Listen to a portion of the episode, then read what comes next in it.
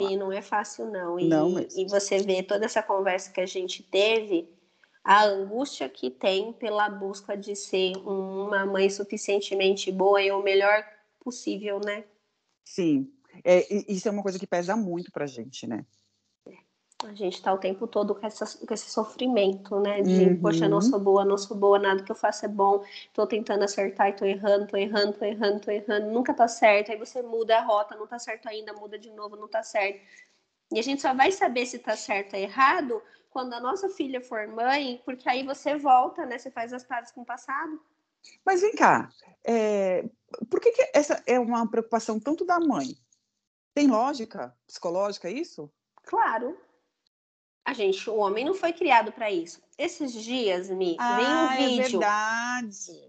veio um vídeo pra mim de uma moça que eu sigo. Ela é TikToker, ela faz uns vídeos bem legais. Ela tem um neném mais ou menos da nossa, do, do- das nossas meninas. E aí ela postou. O que, que ela fez? Ela pegou dois tecidos e colocou um de cada lado, igual faixa de mim, sabe? É. E colocou uma bonequinha. A boneca tava até vestida de dinossauro, então eu entendi que era um bebê menino. E aí ela colocou aqui para o menino carregar como se fosse um canguru, como se aquele menino tivesse carregando um neném Um no bebê. canguru. Aham.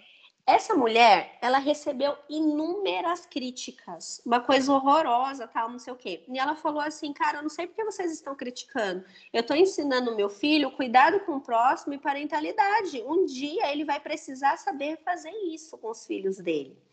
Cara, eu desliguei o telefone e tal, e eu fiquei pensando sobre isso. Quando a menina nasce, ai, vamos comprar uma bonequinha? A Theo faz nana neném, a Theo faz, vamos colocar o neném para nanar, dá banho. Tudo que faz com ela, ela faz. Por quê? Porque ela tem uma bonequinha do tamanho dela, ela põe a bonequinha para dormir, ela dá mamadeira para a bonequinha, igual a gente faz com ela. Ela é ensinada a isso. Aí você tem um filho menino, você não ensina ele a cuidar do neném, você não ensina ele a cuidar da casinha, você não ensina ele a fazer comidinha. Então, quando essa criança cresce e ela se torna pai, vai, por exemplo, se tornar pai, o que, que a mulher faz? Ela ama esse neném. Independente das circunstâncias, ela vai cuidar desse neném. A maternidade vai entrar na vida dela, porque já entrou lá nos primeiros anos de vida. Ela foi condicionada a vida inteira a isso.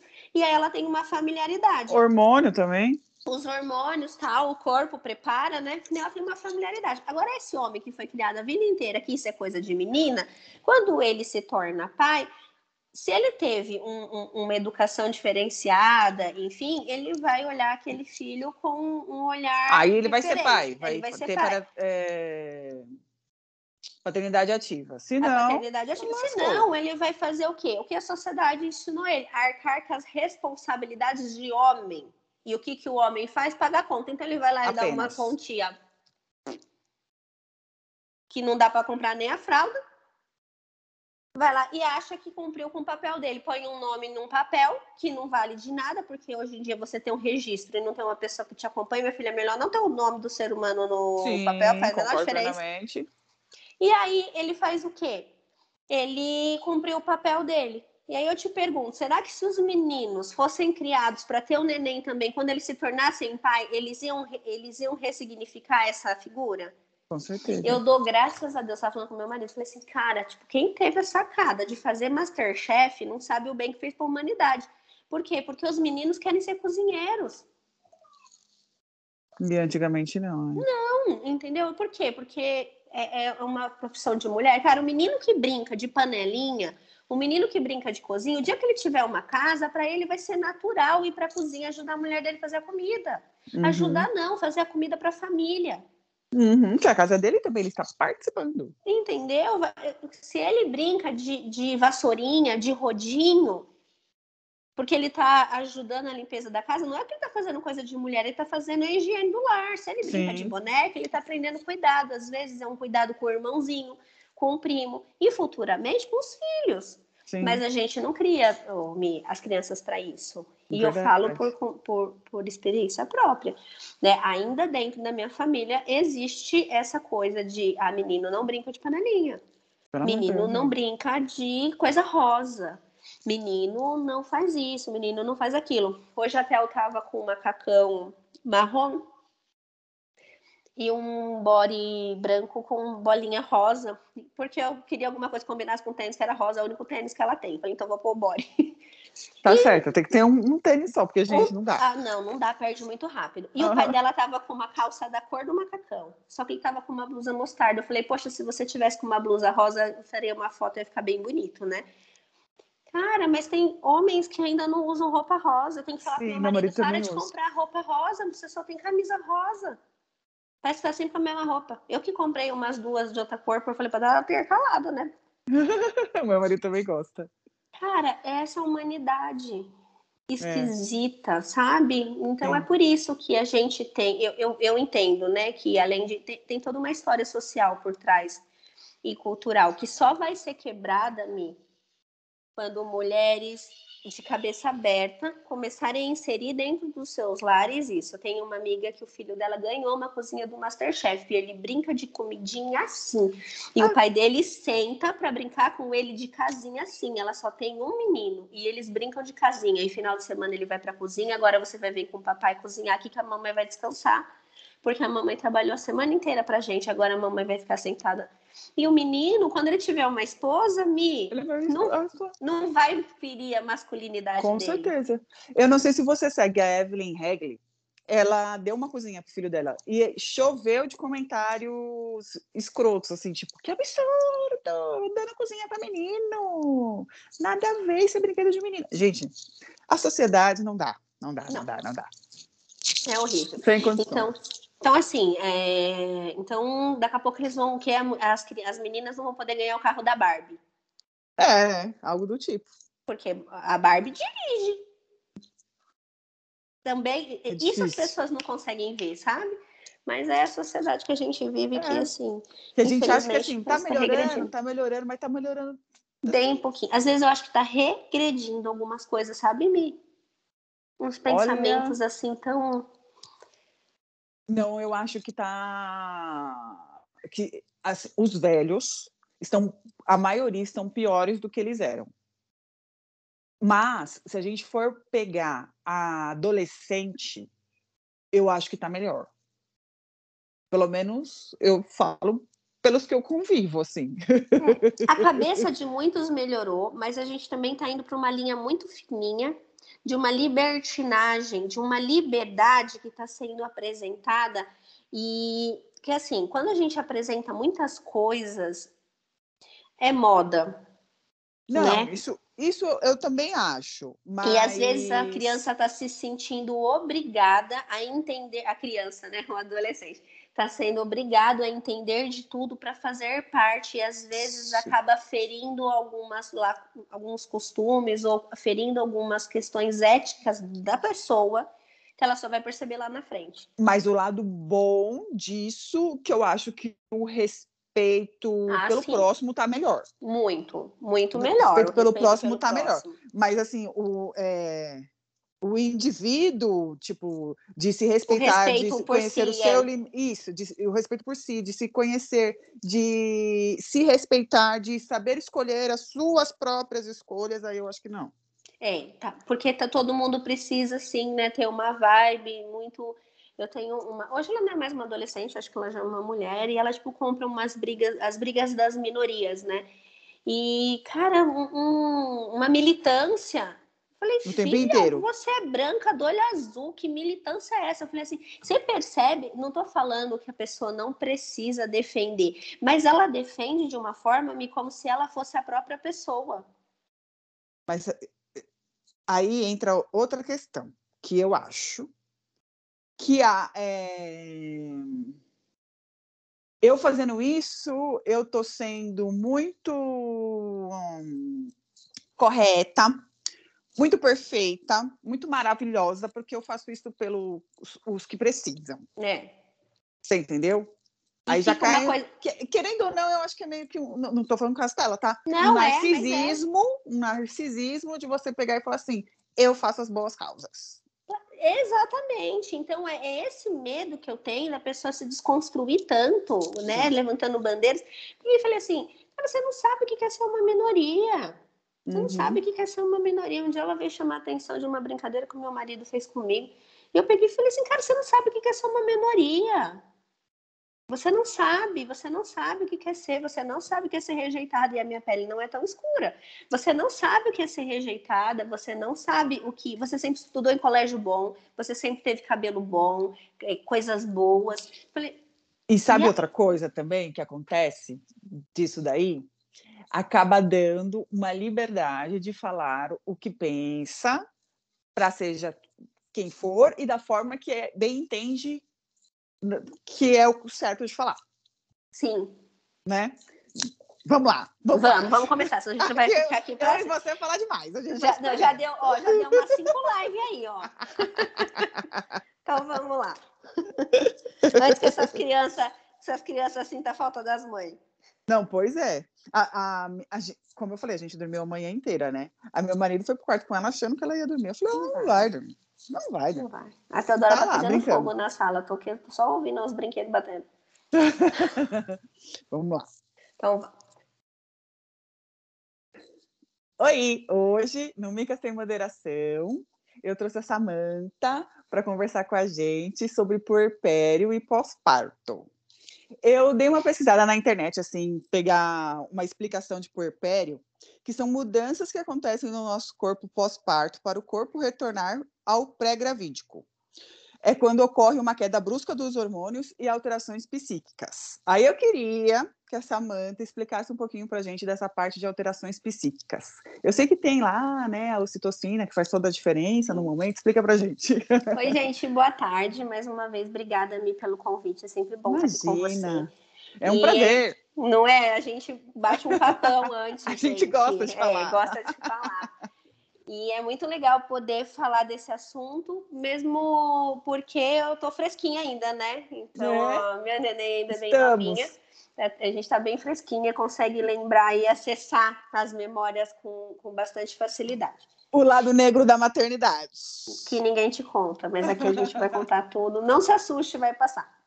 Sim. É, existe sim essa questão psíquica, porque além de todas as intervenções né, hormonais, físicas que o corpo está se adaptando, é, eu vi uma, uma um comentário, né, uma explicação sobre o puerpério que eu achei muito bacana. Que falava que é como se nós fôssemos estrangeiros em um país. A gente não conhece os costumes, não conhece o idioma, e, mas a gente precisa se adaptar a essa nova condição. Então, tem um, um bebê né? E uma mulher que agora é mãe, ambos não se conhecem, eles não falam o mesmo idioma, porque não é assim tão automático como as pessoas pensam. E essa mulher, ela, ao mesmo tempo que ela está nesse país estrangeiro, né? Ao mesmo tempo que ela está nesse ambiente onde ela não conhece essa criança e ela não se conhece como mãe, ela está vivendo um luto de quem ela era, porque ela também não está se reconhecendo. Né? Então, o corpo está em toda a transformação, todas as mudanças acontecendo, internas e externas, né? Sim. E a gente não, por mais que você se prepare, não, não tem como. Não, não. Isso daí Mentira. é uma coisa que eu acho que não tem como. Não, aí a pessoa pega e fala, vou fazer. É claro que ajuda, gente, ajuda Sim, muito. eu acho que tem que ler fazer... muito sobre isso para é. se assustar menos, né? Você sabe que você falou uma coisa muito legal. O meu marido, quando a Melissa nasceu, ele, ele chamava ela de pequena búlgara. Porque ele falava assim: a gente não fala búlgaro, mamãe, a gente tem que aprender a falar búlgaro. A pequena búlgara tem, tá, tá falando com a gente, tá tentando mostrar o que ela quer, só que a gente não entende ainda. Olha que engraçado, ele tinha muito essa visão. E a mãe também tá se comunicando, e ela também não sabe o que ela quer porque ela quer muito amamentar, mas ela não quer amamentar, porque o peito dói, tá rachado, o leite tá empedrado. A mãe quer muito descansar, mas ela não quer descansar, porque o neném dormiu e a gente fica ali em cima vendo se tá respirando. Eu lembro que eu falava assim para minha sogra: eu acordo ela para ver se tá respirando. Aí a minha sogra é. falou: vou te ensinar um negócio pra você não acordar mais ela. Manja aqueles espelhinhos de bolsa da loja da China? Então, eu tinha um, aí colocava assim no nariz dela, assim, embaçou porque tá viva. e aí eu dormia com o espelho, assim, segurando o espelho, gente. É Mas um você sabe, é, que eu, é, isso que você falou, que a gente fica em alerta, isso foi uma coisa que foi muito ruim para mim, né? É, eu acho que o puerpério e o pós-parto tem aqueles uh, fatores que, assim, que é ruim para todo mundo. Tipo, amamentação, privação de sono, às vezes cólica, a estrogestação, uhum. que é quando que é esse estrogestação, gente, é o tempo do bebê se adaptar fora, fora. do corpo. E, e para mim, isso tem o nosso lado também, que tem o nosso tempo de adaptação que o bebê não está mais na nossa barriga. A gente sente muito a falta do bebê na nossa barriga. Eu, pelo menos, eu alisava a minha barriga com falta da Melissa na minha barriga. Tudo que eu queria era que ela voltasse na minha barriga. Porque ali ela, a gente se sente, é, sente que ela está protegida, que nada vai atingir ela, vai dar sossego, você pode dormir de novo, porque ela está ali dentro. Inclusive, então, ela está ali dentro, dá mais sono, é um soninho gostoso. Sim! e aí, eu senti, é, o, desse combo todo aí de coisas, de fatores, para mim o pior era a privação de sono. Eu criei um estado de alerta que eu fiquei 36 horas no ar. Eu não dormi por 36 horas, que, que ficava instalado olhando pra menina. Mireia, dorme, que a menina dormiu agora. Eu tentava, gente, mas eu juro por Deus, eu não conseguia. Me dava uns tremililique, umas coisas doidas. É, é assim que, mesmo. Que foi depois que eu descobri o baby blues e tudo tal, mas a gente vai chegar lá nessa parte desse assunto ainda. É, o puerpério, ele, ele é uma novidade, né? Então, pensa, os órgãos foram se afastando, foram preparando todo o teu corpo, corpo para que esse nenê todo. tivesse o espaço para crescer. Então, de repente, arranca o nenê. E aí os órgãos, eles precisam voltar. Né, e no nosso caso, que foi cesárea, foi arrancado mesmo, né? Foi. Então, eu entendo que pode ser que eu esteja falando uma bobeira, né? Aqui estou falando como mãe, mas como eu, eu entendo que quando o parto é natural, que estoura bolsa, a mulher entra em trabalho de parto, o corpo meio que vai recebendo sinais de que aquele neném está na hora de sair. Quando é uma cesárea, igual até ela nasceu de 37 semanas. Depois, no dia do nascimento, a gente viu que ela tinha completado 38. Mas é, pensa, uma gestação que vai 40, 41, ela nasceu bem antes, ela nasceu bem pequenininha. Então, o meu corpo não entendeu, talvez, que estivesse na hora dela nascer. Embora minha, meu líquido estivesse caindo muito e o meu médico falou, vamos tirar o neném, que é melhor a gente cuidar dele aqui fora. Uhum. Para o corpo, talvez o meu, meu corpo não entrou em trabalho de parto para expelir. Então, acho e... que dá aquele bug no sistema mesmo.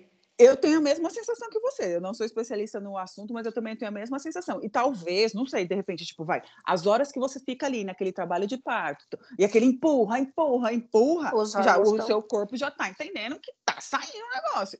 E quando você faz a cesárea, ele, ao meu ver, é literalmente arrancado. Eu fiz cesárea, gente. Se, se, eu, se eu tivesse outro filho, eu faria cesárea de novo? Pode ser que sim, eu não vou mentir, mas a minha opinião é essa. É, eu fiz cesariana também. É... No meu caso, como eu tive a trombofilia e eu tomei o anticoagulante durante todo o processo gestacional e depois, que foi uma conversa que a gente teve, né, de tentante. Então, se você não assistiu, corre lá para assistir. Vou tentante. deixar o link na descrição. É, é, é, porque aí você vai entender o que a gente está falando. Eu, tom, eu tomei, né, o Clexane, e aí o meu médico falou: olha, é muito arriscado a gente tentar um parto natural por causa da medicação, enfim, tal, e eu já tinha perdido um dos bebês que a, a Theo era gêmea, né? Então eu já tinha perdido um dos bebês, ele achou que era muito arriscado. Foi uma das principais razões. Porém, todavia, contudo, teria um parto natural? Eu, Samantha, nunca tive esse desejo por N questões minhas. Então, eu penso que é, a mulher também tem que ser livre, né, Mi? Pra Sim, poder... tem que entender o que você quer, o seu corpo, é uma escolha sua. sua. Isso eu já falei em outros vídeos também, que eu acho que é uma escolha da mulher, não tem que ter interferência, nem de médico, nem de marido, porque, tipo assim, a barriga não é dele, nem é a periquita, né? Vamos combinar, gente, vamos falar a real. Então, assim, quem tem que decidir é você. E vou te e... contar uma coisa. Eu vi o uma... meu caso é parecido com o seu também. Eu só quis a cesárea justamente por isso. Por todo o sofrimento Segurança. que eu já tinha tido antes, eu falei assim: eu não quero sofrer, eu quero minha filha nos meus braços o quanto antes. Então, qual que vai ser a opção? Vamos fazer a cesárea, porque eu foi isso, ponto, só isso. Eu tenho uma página que eu abri para compartilhar um pouco da minha da minha vida de mãe, né? E Sim. Arroba minha bolsa de mãe? Minha bolsa de mãe. Que uma. Chama minha bolsa de mãe porque uma tia do meu marido, uma vez, eu muito desesperada, chorando, porque parecia que tudo que eu fazia era errado. E ela olhou no fundo dos meus olhos e falou assim: Filha, não tenha medo. Tudo que você precisar tá na sua bolsa de mãe. É só você enfiar a mão e você vai tirar o que você precisa. Você é a mãe. Que legal. Porque eu ficava assim, o que, que você acha que eu tenho que fazer? E o que, que você acha que eu tenho que fazer? Ela, mas o que, que você acha que tem que fazer? Você que pariu essa menina, você sabe exatamente o que, o que você tem que fazer. E aí, nessa página, Mi, eu não lembro se você chegou a ver, mas recentemente eu postei um vídeo de uma atriz que agora me, me fugiu o nome, e ela conta o relato de parto dela. Eu lembro, inclusive eu peguei de você e compartilhei esse vídeo, que é a Juliana de Doni. Isso, e aí, que gente... era da Malhação. Eu lembro que é ela por conta Ela é disso. assistia Malhação, Malha... né? Ela fez Malhação, então eu lembro dela por conta disso. E ela é uma querida, assim, e ela conta o relato de parto dela, que ela é uma pessoa, tipo, super, né, antenada com as coisas, então ela super se esforçou durante a gestação para ter um parto humanizado, não foi isso? Foi. Um parto natural, e contratou doula, e não sei o quê, e isso, e aquilo, e aquilo outro. E ela tinha uma, meio que uma aversão à cesariana, que ela queria que tivesse as coisas normais do jeito que Deus planejou, enfim. Sim. E, Só que e assim, fim- isso é uma coisa desculpa. também que, imagina, eu que, que- que- desculpa que estou te cortando. É Imagina. uma coisa que também que é muito importante, que eu acho que as pessoas que, tipo, querem seguir uma linha e falam assim, é essa linha até o final. Gente, eu acho que nada na vida tem que Não. ser assim. A gente tem que ponderar tudo. Reconhecer em todas limite, as né? situações. É. Continua. E, e aí, e aí aquilo me chamou tanta atenção, porque tem um momento que ela fala que ela já estava não sei quantas horas de trabalho de parto, não sei quantas horas de trabalho de parto, uma dor horrível, e ela já estava exausta. A gente até me arrepia, porque ela vai contando o, Eu chorei naquele vídeo.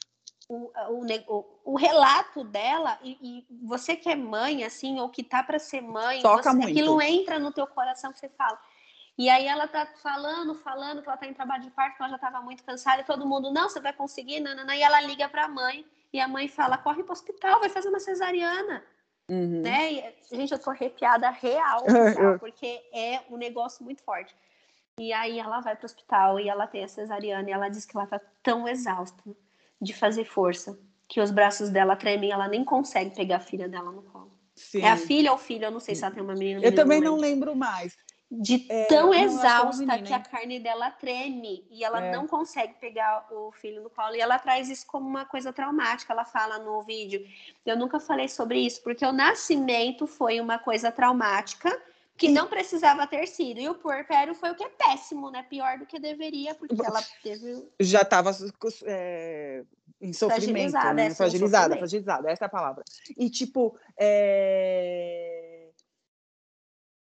gente, hoje, olha que engraçado, ela contando essa história hoje sobre o dia do nascimento da filha dela, em vez de ser um... foi feliz, foi feliz, mas todo o sofrimento que teve é, ganhou uma proporção que não vou falar que passou a alegria do nascimento da filha, lógico que não, isso é impossível, mas você vê que está super presente e enraizado ali na vida dela. Foi o foco, né? Dessa, é, por conta desse, é, sei lá, militarismo de falar, não, tem que ser assim, tem que ser assado. E não é assim. Eu acho que nada na vida a gente tem que levar tão ao pé da letra. A gente tem que, que analisar a situação em um momento de tudo ali e, e chegar a um consenso. E os das coisas. limites, né, Mi? Porque é aquilo que a gente estava falando, às vezes a gente estuda tanto e você estuda tanto e acha que vai estar preparada. Eu, sendo psicóloga, falava assim, cara, não vou passar por depressão pós-parto, não vou passar por baby blues, nada disso. Eu trabalho com isso, trabalho com mulheres assim. Triste engano, triste engano. As pessoas falavam assim para mim: Nossa, mas por que que você tá desse jeito? Você não queria tanto ter filho? Nossa, me dava um ódio. A pessoa falava assim para mim: é, Ah, não é tão fácil quanto você imaginou, né? Ah, não é, não é, mas eu não sabia, eu nunca tinha tido filho. Então eu era cobrada de estar chateada, de estar triste. Um, às vezes as pessoas falavam assim: Nossa, mas você nem posta foto. Não posto foto, meu filho, porque eu não queria olhar para a cara da criança. Né, eu tive eu tive depressão pós-parto, não foi o baby blues, foi muito mais forte. E eu lembro que eu falava pro meu marido assim, cara, ele falava assim: "O que, que eu posso fazer para te ajudar?" Eu falei: "Tira ela de perto de mim". Porque eu tinha medo de fazer mal para ela, Mas você sabe que eu acho que sendo essa, psicóloga. Essa sensação que a gente tem de que, tipo, vou fazer, é, eu posso fazer mal, é por quê? Porque a gente sabe que a gente não tá bem, e que vai transparecer e que ela vai sentir. E a gente não quer passar isso para ela. Isso é uma coisa que, que pesa muito nesse momento para gente. No meu caso, eu pegava e eu quando a Melissa fez uma semana, que foi quando eu fui parar no hospital e tudo, é, eu falava assim para médica: é, minha filha está fazendo uma semana hoje e eu tô assim, ó, triste, chorando sem parar, não consigo fazer nada. Em vez de eu estar tá feliz e comemorando, eu só choro. Eu só choro. E, e, e, e, isso não está me fazendo bem e não vai fazer bem para minha filha. E, entra também a questão que a gente fica assim. É, ela vai sentir que eu estou chateada, ela vai. Eu, estou fazendo mal para minha filha, porque ela vai sentir isso. E, isso pode refletir no futuro da vida dela, será? Gente, é tanta insegurança, porque assim, para começar, a gente já fica insegura. É, é, é, um, é muito um ligar de chave que é assim, impressionante, né? Sim. Eu não tinha medo de morrer, hoje eu tenho medo de morrer. O Covid, eu não sei se você ficou com isso, que eu ficava assim, tinha hora que eu virava assim, do além, e eu falava assim, será que eu tô com Covid? E eu vou morrer? Eu ficava, eu ficava, tipo, do além. Do além, do além.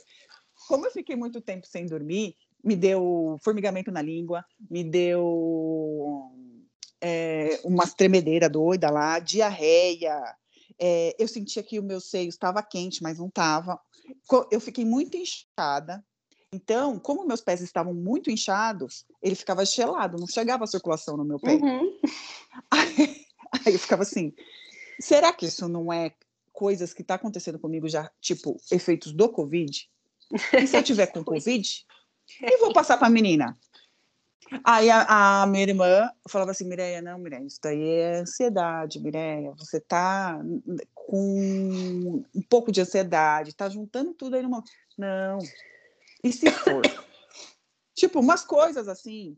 É... O estado de alerta que eu ficava, a menina chorava, eu ficava agoniadíssima, irritadíssima, porque aí eu ficava assim. Eu já fiz de tudo, por que, que ela tá chorando ainda? ela não gosta de mim. O que, que, que, eu tenho que fazer agora para ela parar de chorar? Porque eu, eu já fiz tudo e ela continua chorando. Ela, será que ela está passando mal? É melhor ir para um socorro? Gente, quantas e quantas vezes eu falava isso com Cacá? Você acha que a gente tem que ir para o socorro agora? Eu não sei como é que ele aguentava. E aí, mas aí, quando eu comecei a tomar a medicação, que aí eu comecei a conseguir dormir, foi melhor. Só que aí veio outra questão, que aí eu dormia mais pesado e às vezes eu não acordava quando ela chorava. E aí eu não me sentia, tipo, uma mãe suficientemente boa, porque eu não acordava todas as vezes que ela precisava de mim. Meu, é muita tá coisa acontecendo. Com... É, é um ciclo que não tem fim. A gente se culpando o tempo inteiro. É a busca pela perfeição, né, Mi? Que não existe, que na verdade não existe, porque maternar é individual, né? E às vezes a gente vai se espelhando. Você contou um negócio coisas que não COVID, existe, as pessoas romantizam tanto que a gente fica achando assim, porra, ali foi tão fácil, o negócio era tão comercial de margarina, e aqui tá o pau comendo Então, mas é porque as pessoas têm dificuldade de assumir as suas fraquezas. Então, eu, eu, tiro pela minha experiência as amigas com filho. Ai, tudo tinha sido lindo, maravilhoso, e eu me ferrando. E eu falava, cara, eu não podia estar me ferrando, porque eu quis esse nenê, eu me preparei, eu estudei na minha vida, eu trabalho com isso. Como que eu tô me ferrando assim? Depois você vai vendo que as coisas não são tão fáceis, mas é que é difícil quem bota a cara para bater e fala assim, cara, eu tinha vontade de esganar aquele nenê que não parava de chorar. Desespero. Eu queria, eu falava meu marido, eu queria o quê? Minha vontade era sair correndo pelado na Bandeirantes. Pelado, porque eu falei com o meu peito, meu filho, de olhar para ele, ele doía. Quando você falou o um negócio do, do Covid, gente, com, até eu tava com uns 15 dias, eu peguei um negócio que eu não sei o que que era. E eu não sei também se foi Covid, eu sei que foi uma gripe muito intensa. Uhum. Mas eu também não podia ir no hospital para poder fazer o teste. Eu, trombofílica, tomando as injeções, e é aquela coisa, juntava com tudo. Eu dormi uma semana no sofá da minha casa. Quem dormia na quarto, no quarto com a minha neném era o meu marido. Ela já estava tomando meio fórmula, meio leite, então o que, que eu fazia? Eu ordenhava. Ela não tinha, porque meu leite secou com três meses, eu ordenhava e ele dava uma madeira. Eu chorava a noite inteira que Deus dava, porque não prestava nem para isso. Então eu falava assim: eu peguei gripe ou eu peguei Covid ou qualquer coisa, por quê? Porque eu tô sendo castigada porque eu rejeitei esse neném. Então, o que, que aconteceu? Então, já que eu não gosto do neném, eu fiquei doente para não ter, o meu psicológico criou essa doença aqui, para eu não ter que ficar perto dele. Mas eu gosto dela. E eu ficava de. E isso foi uma semana chorando. E de máscara em casa. Eu com três máscaras em casa, aquela cirúrgica, máscara de pano e a cirúrgica por cima. E aí eu ia trocando a, a máscara cirúrgica de cima, que era que eu tinha contato com ela. E para eu pegar a menina no colo para amamentar, eu me parafernava toda. Que quando eu ia dar mamar, ela já tinha perdido a vontade. Como já tinha falado, essa mulher é doida demais, coitada dessa mulher, ó. Pancadona. Não. Gente, é muito surreal as coisas que passam na nossa cabeça. É inacreditável. Eu pensava tanta coisa. Teve. É, eu lembro que. Isso eu levei até para terapia. Eu falei que. Eu ficava assim, gente, preciso proteger minha filha. Quando ela tiver maior, ela pode ser assaltada, pode pode ser estuprada, algum homem pode fazer alguma coisa com ela sofrer assédio. Eu tenho que proteger muito minha filha. Ela é menina, ela é mulher. A gente sabe a dor que é ser mulher. Se a gente não fizer uma pela outra, eu tenho que estar para sempre com a minha filha. A gente não posso nem morrer. Porque eu, eu tenho que estar do lado da minha filha. Isso. Hoje eu não posso nem morrer. Mas é, você acredita que eu falava isso? Eu, eu até falei, falei, isso na terapia uma vez, eu lembro nitidamente. Porque eu ficava, eu ficava com essas neuronas na minha, na minha cabeça, velho. A gente fica. É, eu não sei se você já reparou, você que gosta muito de bicho deve ter visto já também. É, a cachorrinha, por exemplo, quando ela pare, você já viu que quando ela está amamentando, a cara de desespero que ela fica?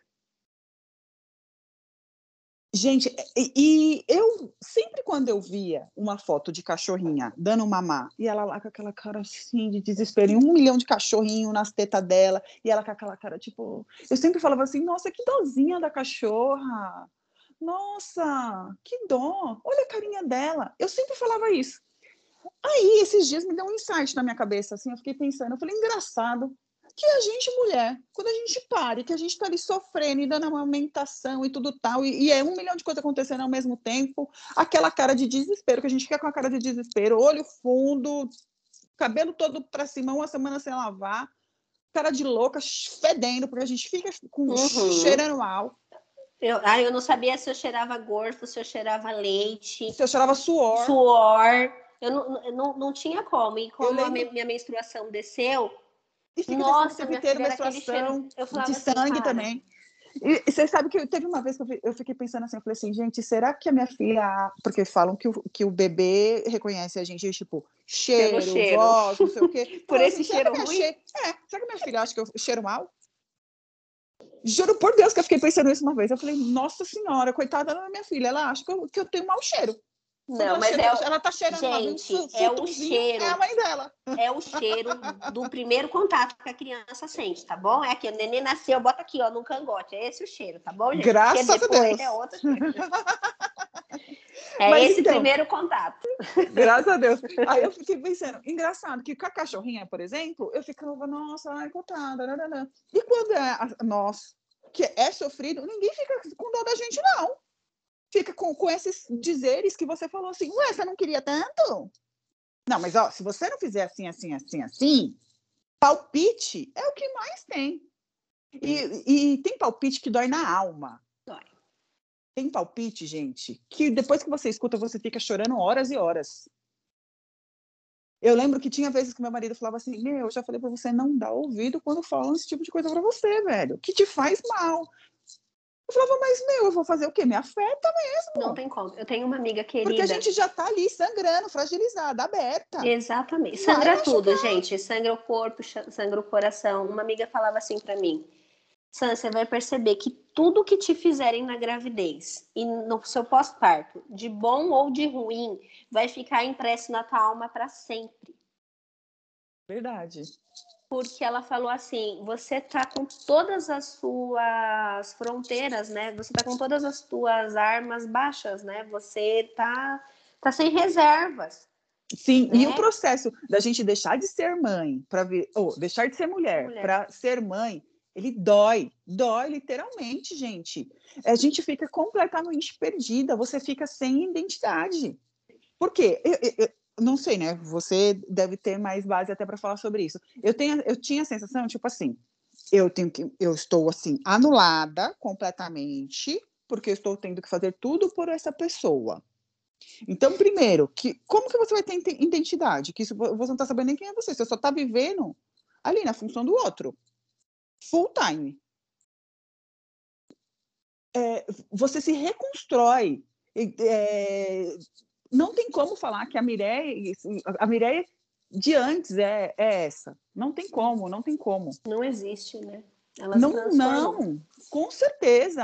É, muitas opiniões que você forma é por água abaixo. E a experiência, né, te, te molda, não tem como, gente. Não, eu falo que a maternidade me deixou uma pessoa muito mais. Como que eu posso dizer? Eu não sou empática. Não é essa a palavra. Eu não, eu não fiquei mais empática. Eu acho que empática eu já era até pela minha própria profissão.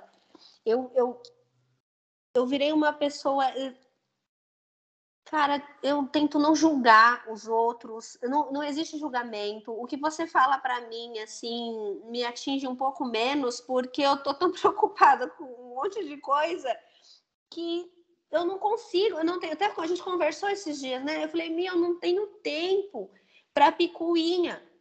A gente prioriza as coisas. É, você a e a minha prioridade é outra. Né?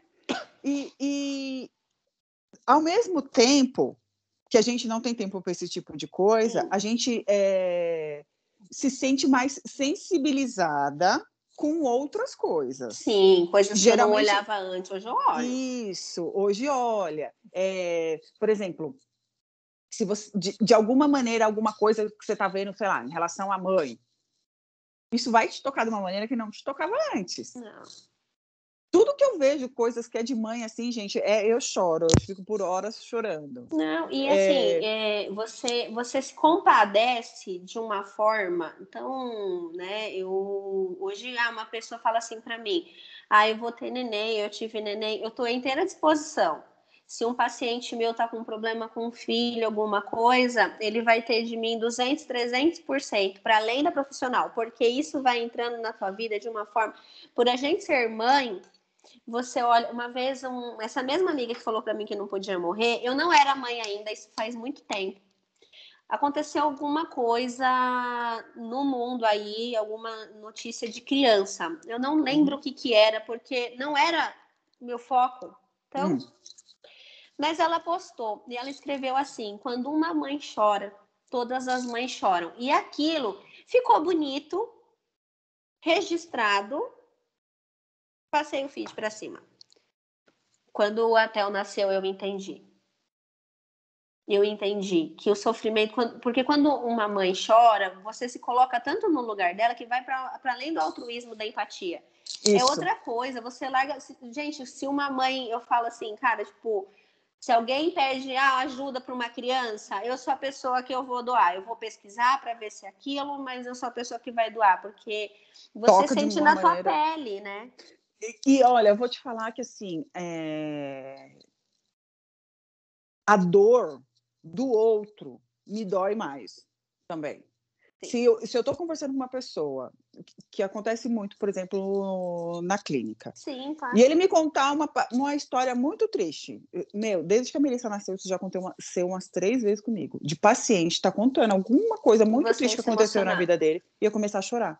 E eu falei assim, ai, desculpa, desculpa, é que depois que eu virei mãe, eu falo, depois que eu virei mãe, eu fiquei muito emotiva, qualquer coisa que me qualquer coisa não, né? Quando me contam algo do tipo, me dói muito, eu sofro junto e acabo chorando mesmo. Me perdoa por você estar tá é, me contando, desabafando comigo uma história que, tão triste sua e eu acabar chorando para te deixar mais triste de repente, mas me, não é isso, não é porque me, me, dói mesmo, sabe?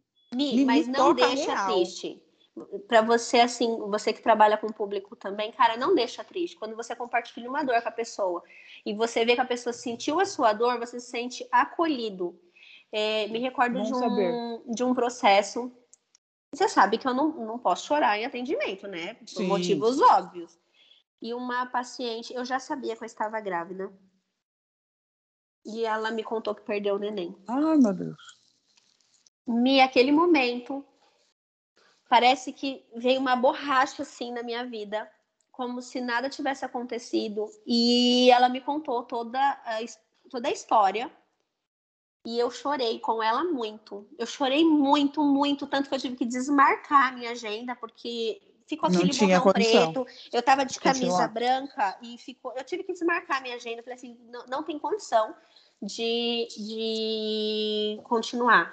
E eu sentei do lado dela, no meu consultório tinha minha poltrona e um sofá. Ela estava sentada no sofá e eu estava na poltrona. E aí eu sentei do lado dela, ela me contou, fez a sessão toda segurando a minha mão.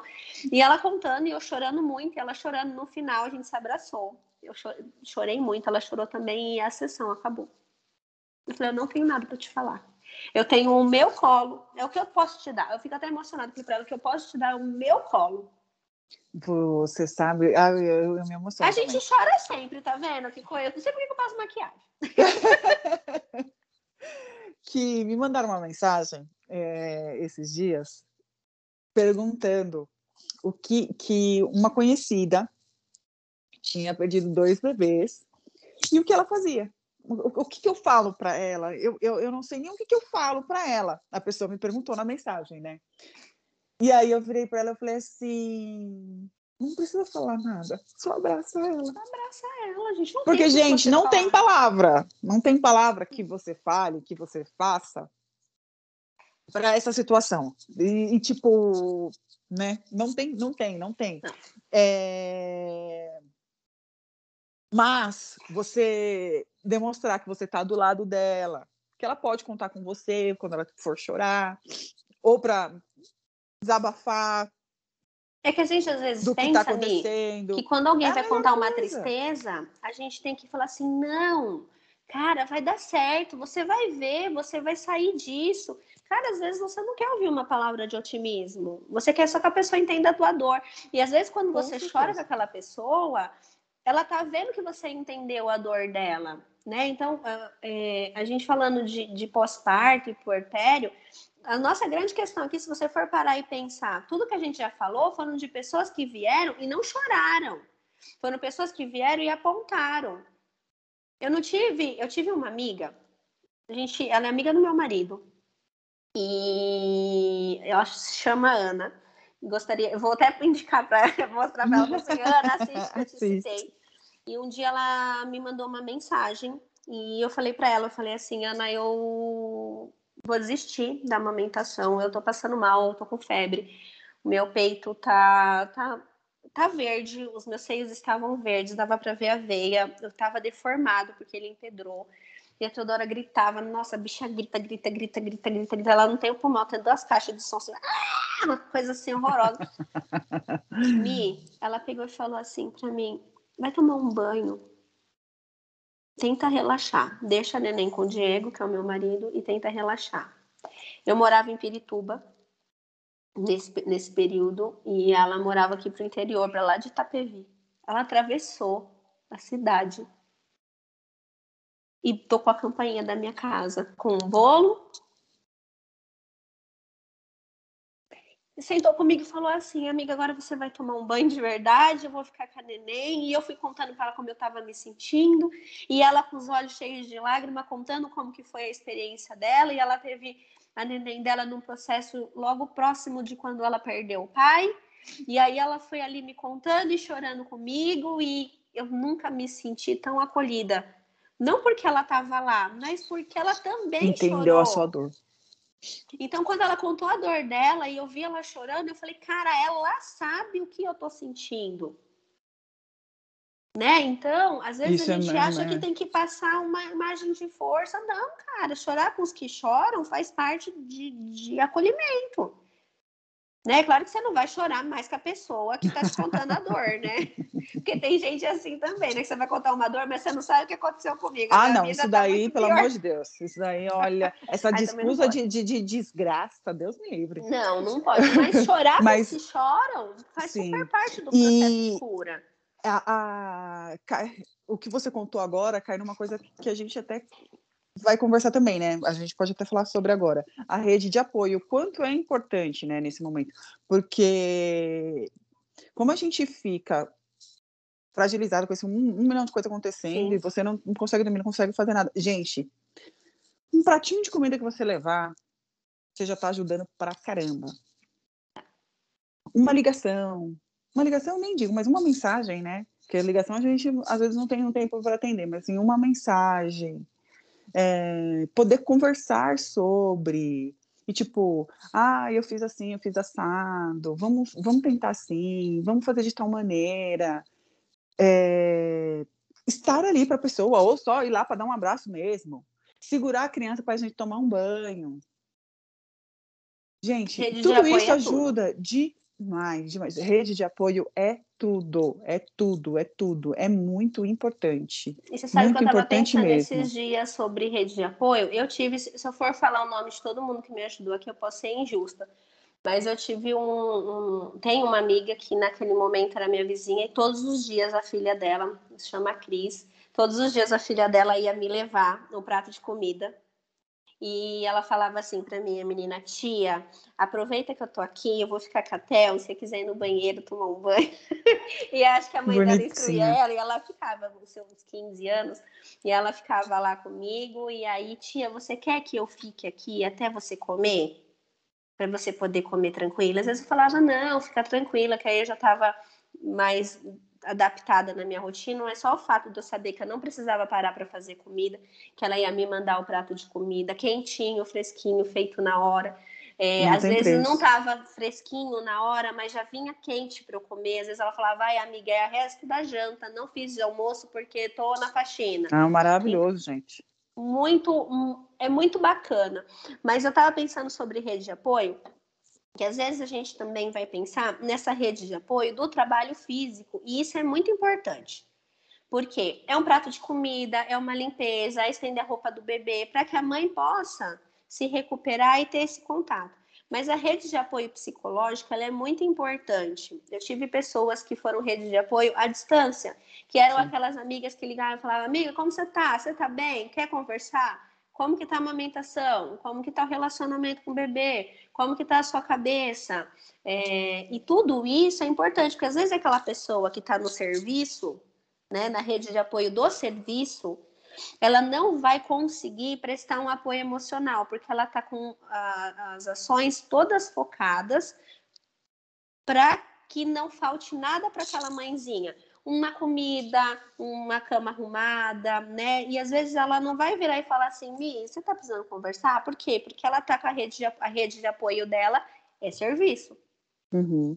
Né? Então é importante também é, a gente ter a rede de apoio que vai ser uma pessoa para quem a gente vai se abrir, conversar, ou fazer a terapia, ou uma amiga com quem você vai compartilhar, ou uma pessoa para quem você vai correr, e entender que cada um vai ajudar com uma coisa e todas essas coisas vão compor o todo. Que às vezes a gente espera muito de uma pessoa só.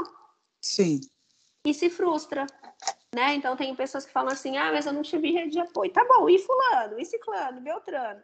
Porque cada um vai acabar te ajudando com aquilo que pode contribuir. Sim. Né? E... e isso é importante, porque às vezes a gente também pós-parida, uhum. como tá todo mundo olhando para o neném, a gente também quer esse todo olhar para a gente, né? Sim, justamente, justamente. E, é, por exemplo, é, a, a, minha irmã, ela era, era minha rede de apoio, minha rede de apoio até hoje, né? e aí, assim, ela, ela, focava muito de. A minha irmã não é mãe, mas ela focava muito de saber como eu estava, o que ela podia fazer para me ajudar e como que, que a gente, e ao mesmo tempo também precisasse ficar com a Melissa o, o, tempo que ela estivesse aqui segurando e fazendo tudo que ela pudesse fazer, ela fazia também. E mesmo o, o, o mas o, o que eu quero dizer é que Sim, lógico, a gente tem uma ligação muito forte, independente disso, mas assim, a, a, o, o, toque, a sensibilidade dela, não sendo mãe, de saber, assim, é, preciso apoiar a minha irmã, estar do lado dela, saber como que ela tá, o que que ela precisa, o que que ela quer que eu faça, conversar comigo tem, da melhor maneira possível e, e o que for, isso é muito importante. Muito, muito, porque é de uma sensibilidade, né? Você Sim, olhar para aquela e... pessoa que não sabe pedir socorro. Uhum. Porque a uhum. grande maioria das pessoas, das mães, elas não sabem pedir socorro. Uhum. elas não fui... sabem o que está acontecendo. Eu fui uma amiga, por exemplo, que tive um milhão de amigas grávidas e não tinha ideia disso, gente. Já pedi desculpa em outro vídeo e é fato, tipo, não, não fazia nada porque eu não tinha noção que tinha que fazer mesmo, viu? Agora, hoje que eu tenho muito claro isso, entendeu? Sim. Mas aí cai no que a gente estava conversando, que pelo fato de ser uma coisa que não é dita, que, tipo, por isso eu, eu não tinha essa informação, nunca recebi esse tipo de informação. Então, entendeu? Mas é, é, é muito importante ter a rede de apoio. Sim, as sabe... minhas amigas grávidas, elas sempre é, faziam uma pose de uma coisa tão maravilhosa, tão linda, que eu pensava que o maternar era quase não que não seja divino, mas aquela coisa sublime que os anjos apareciam e que caía flores na tua cabeça. Era a visão que eu tinha. Eu fui ter um pouco de visão mais profunda da maternidade sem ser mãe na clínica quando eu fui trabalhar com mulher grávida. Mas ainda assim é uma, um distanciamento. É um distanciamento. Por quê? Porque você está ali como profissional, você acolhe a dor da pessoa, mas você vai, você vai ser continente àquela situação, mas é diferente. Quando você vive, que você fala assim, opa, aquilo que aquela mulher disse, é isso aqui que ela sentiu?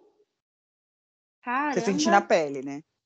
Porque assim, eu não preciso ter depressão para eu tratar a depressão. Mas se eu já tive a depressão, eu vou falar assim, cara, é isso que a pessoa sente? Você, quando vai fazer os atendimentos, você não precisa é, ter, sei lá, usado aparelho. Mas se você já usou, você vai falar assim, cara, quando aperta o aparelho, não dá para engolir nem a saliva. Uhum, uhum. É diferente. Então, a gente, Porque a gente passou por perspectiva. É, sensibilizou. Uma perspectiva totalmente diferente daquele, daquele processo, né? E ter essa rede de apoio que te olha para além, eu também não olhava. E aí, depois que eu fiquei grávida e passei por tudo isso, e por depressão pós-parto, e tomei remédio, e toda aquela coisa toda. Uhum. Hoje, minha filha, se alguém eu, eu vejo uma gravidinha, eu sou enxerida, eu mando mensagem, ó, né, sei lá, a gente não se fala há X tempo, é sua amiga de rede social, mas, cara, você vai precisar. Você precisando, tô aqui. Sabe o que eu queria? Explica um pouquinho de, de depressão pós-parto e do baby blues. É, o que acontece, assim, psicologicamente e tudo tal. É, o baby blues ele, ele tende a ser tudo isso acontece né, nesse período pós-parto, né, do porpério. É, o baby blues ele tende a ficar. Dizem que o porpério é 45 dias, né, mas que hum, não. É, enquanto aquela criança tá, né, se desenvolvendo, é o período aquela mãe da adaptação, não é? É, é um período de adaptação. Às vezes eu acho que ainda tem assim um pouco de baby blues. Ah, às vezes eu ainda tô meio baqueada. Mas ele hum. tende a ser uma coisa menos intensa, né? O, o baby blues, e, e, durar mais aquele período dentro do, do puerpério mesmo, né? Da quarentena, lá daqueles 40, 45 dias. E ele tende a ser uma coisa da mãe é, pro cuidado. A mãe, ela fica voltada pro neném, não deixa pegar, e aí fica com aquela coisa louca de não dormir.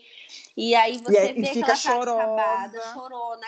Você vê que ela tem sintomas né, de tristeza, mas ela tá focada para aquilo ali, né? Então é aquela uhum. mãe leoa que ela só ela faz e fica ali em cima da cria, quase que lambendo, que foi aquilo que você disse que, que teve, que você tinha quando a Melissa nasceu, que você não dormia e uhum. você já estava pensando mil e uma coisa que pudesse acontecer e tipo de me bolha, vamos olhar aqui, ó, colocar é. dentro da bolha e fechar. A depressão pós-parto, ela vai o quê? Ela, ela, é um pouco diferente em que sentido? Porque a gente está falando de uma depressão, então tem um CID, e a mulher ela vai adoecendo, então ela tende a quando a gente caracteriza a depressão, é, a pessoa ela não tem energia de vida, né? Então, é, a primeira coisa que caracteriza, né, quando a gente vai ver a pessoa chega num consultório, por exemplo, ela fala, eu não tenho alegria de viver, não tenho vontade de sair da cama, opa, essa energia vital. Então, a depressão pós-parto, ela, ela, vai falar sobre isso. É aquela mulher que acabou de parir, que ela deveria, né? Deveria não, porque senão a gente está é, falando que todo mundo é igual. Mas espera-se que o quê? Que ela esteja feliz, que ela está no processo de amamentar. Mesmo que ela tenha um baby blues mais difícil, mas ela tem aquela rede de apoio que vai permitir que ela cuide só das coisas do bebê e alguém vai cuidar das outras coisas. A pessoa em depressão, ela não tem vontade de ficar com o neném. Ela não tem vontade de fazer nada também, no caso. Nada. Acho, né? Nada. Então, o que, que eu sentia, né? Como eu tive depressão pós-parto, o que, que eu sentia? Eu olhava para o neném no berço e eu falava assim, cara, o que, que eu fiz na minha vida? Eu olhava para ela, eu sabia que eu amava, mas eu não conseguia sentir amor. Eu falava assim, será que eu amo essa criança? O que, que é sentir amor? E ela chorava, mas... me dava uma irritação que eu tinha vontade de esganar ela. Porque eu só queria ficar deitada 24 horas por dia. E no eu escuro, queria... sem barulho, sem nada, e ela estava interferindo nisso, né? Na verdade, a sensação que eu tinha era que eu queria morrer. E eu não. Ninguém ia fazer. Ninguém ia sentir a minha falta. Então eu tinha um discurso assim. Ah, eu não consigo amamentar. É, você fala, eu conversando com meu marido, né? Eu não consigo amamentar, você que dá o leite para ela. Eu não consigo dar banho, você que dá o banho. Eu não consigo trocar, por quê, gente? Que eu não conseguia fazer muitas coisas. Porque os meus pontos todos inflamaram. Todos, toda. A minha cesariana purgava pus, assim, tipo, pus, pus. Eu acordava banhada no Como se tudo já tivesse sendo fácil. Eu tive um neném num período de Covid e me liberaram antes de evacuar no hospital. Então eu tava dias sem ir no banheiro. Gente, faz parte da saúde. Pode ser nojento, pode ser nojento, mas o quê? Faz bem pra saúde ir no banheiro regularmente. E eu estava o quê? E o normal é que a gente só saia do hospital depois que faça número dois. Mas na época do Covid, a moça liberou, a enfermeira liberou, e o meu médico passou de manhã. E aí eu peguei e falei para ele, falei, ó, é... não fui no banheiro. Ele, ó, se você não for até o final do dia, avisa a enfermeira, pede para mim avisar. Aí eu peguei e falei, falei, olha, você tá me liberando, mas eu não fui no banheiro. É aquele suco de ameixa com laranja, com manga, com mamão, com tudo que, oh, que tem dentro, que eu misturava Ai, com 50 litros de água para ver se o negócio descia. Ontem eu tava conversando com a minha amiga disso. Gente, é um suco aqui que se você passou por isso, você é mãe. É uma maravilha. É um suco, eu falei assim, por que o supositório logo acaba com essa tormenta, né? Esse suco horroroso. E a mulher me liberou. Então eu era essa pessoa, assim, no banheiro com os pontos inflamados. O meu peito, gente, sério, pega uma bexiga e põe ela no congelador. É isso. Duro, igual a pedra. Eu com febre, queimando na febre, que eu tive muita febre. E não pode tomar remédio, né? Que eu tava amamentando. Então aquele Tilenol, que aquilo lá é a bala derretida, sepanada. E aquele negócio. E aí eu falava pro meu marido, eu não posso dar leite. Eu não consigo abaixar para trocar. Eu não consigo ficar em pé para dar banho. Posso morrer, ela não precisa de mim para nada. Ela não gosta de mim, eu pego ela no colo, ela chora. Como se o bebê não chorasse, né, gente? Tudo não, e assim, ela sentia o cheiro do leite. Eu não tinha o leite para dar. Eu pegava a menina irritada. Quem que fica calmo no colo de alguém que tá irritado? Me conta. Sim, Não sim. existe, né? Então eu tinha essa vontade de morrer. Às vezes eu falava para ele assim: ah, eu tenho vontade de pegar e sair correndo pelada na bandeira antes de ir embora, ninguém vai sentir minha falta. E aí ele falou assim: opa, alguma coisa tá ruim, porque eu nunca tive esse discurso. Uhum. E às uhum. vezes ele entrava no quarto, eu tava assim, olhando fixamente para a janela, que todas tinham grade, para graça de Deus, né? A gente toma esse cuidado antes, é importante ter esse acompanhamento. E ele falava assim: o que, que você tá pensando? Sua cabeça tá longe, que ele ficou 20 dias comigo em casa. E eu falava assim, é, que se eu se eu faltar, ninguém vai sentir falta. E aí eu tinha uns discursos assim, se eu morrer, você não deixa ninguém judiar da minha filha. Então, ao mesmo tempo que eu não queria estar ali, eu tinha um pensamento. E aí isso tudo, gente, banhado de muito choro, tá? Eu chorava de manhã, de tarde, de noite. Não é que eu dormia, não dormia, eu chorava a noite inteira. E ele ficava desesperado. Ele falava, minha mãe falava, meu, Samanta não tá bem. E ele falava assim: o que, que eu posso fazer para te ajudar? Eu falava, não deixa ela comigo. Porque não, a minha cabeça não tá boa. E ele falava: o que que tá acontecendo? Eu falava: eu estou com esses sentimentos, eu sei que faz parte desse processo, mas eu não tô conseguindo lidar. E eu sofri uma coisa, Mi, que me prejudicou bastante, que por ser da área da saúde mental, eu tive uma resistência para tomar o remédio. Eu falava, gente, não é possível que eu não vou conseguir lidar com isso. Ah, não, eu, no, com três dias, eu já comecei. Eu falei, não, pelo amor de Deus, alguém me dá algum remédio. Alguma Você coisa, tomou porque do jeito que eu tô, não tô, não tô conseguindo reagir. Se eu não tomar remédio, eu não vou conseguir fazer as coisas, eu preciso fazer as coisas. Eu tomei acho que o nome era Supi, Supiria, Supiria, algo assim. É, mas é um antidepressivo, assim, leve, e é, não sei se você já ouviu falar que existe remédio que ajuda na produção de leite. Sim, eu tomei bastante. Justamente. Pausa. Eu tenho que pegar meu carregador. Um minuto. Tá e a gente já continua. Acabou de aparecer que eu tô com 10%. Deixa eu ver como eu tô aqui também, peraí.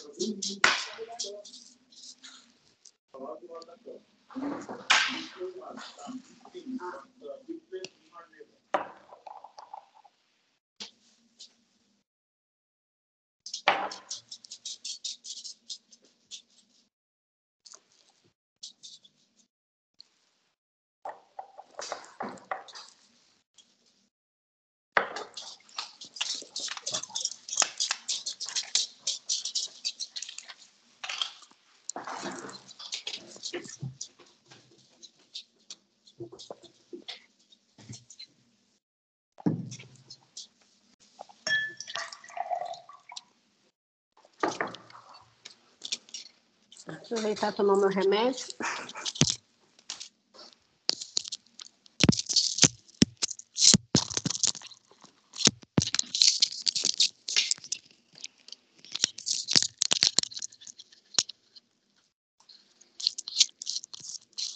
Ai, desculpa. Imagina. Não, aproveitei também meu remédio. é... Então.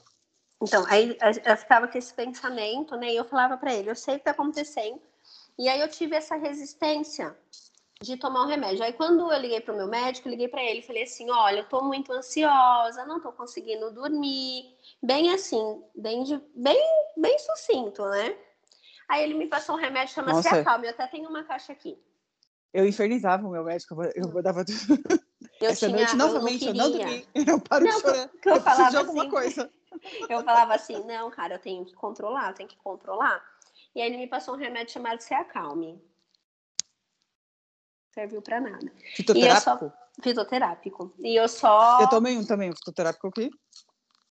Só me ferrando mais, assim. Eu não estava conseguindo, não estava conseguindo. Aí, com três meses, o meu leite secou definitivamente. Eu tive uma questão de trabalho muito séria.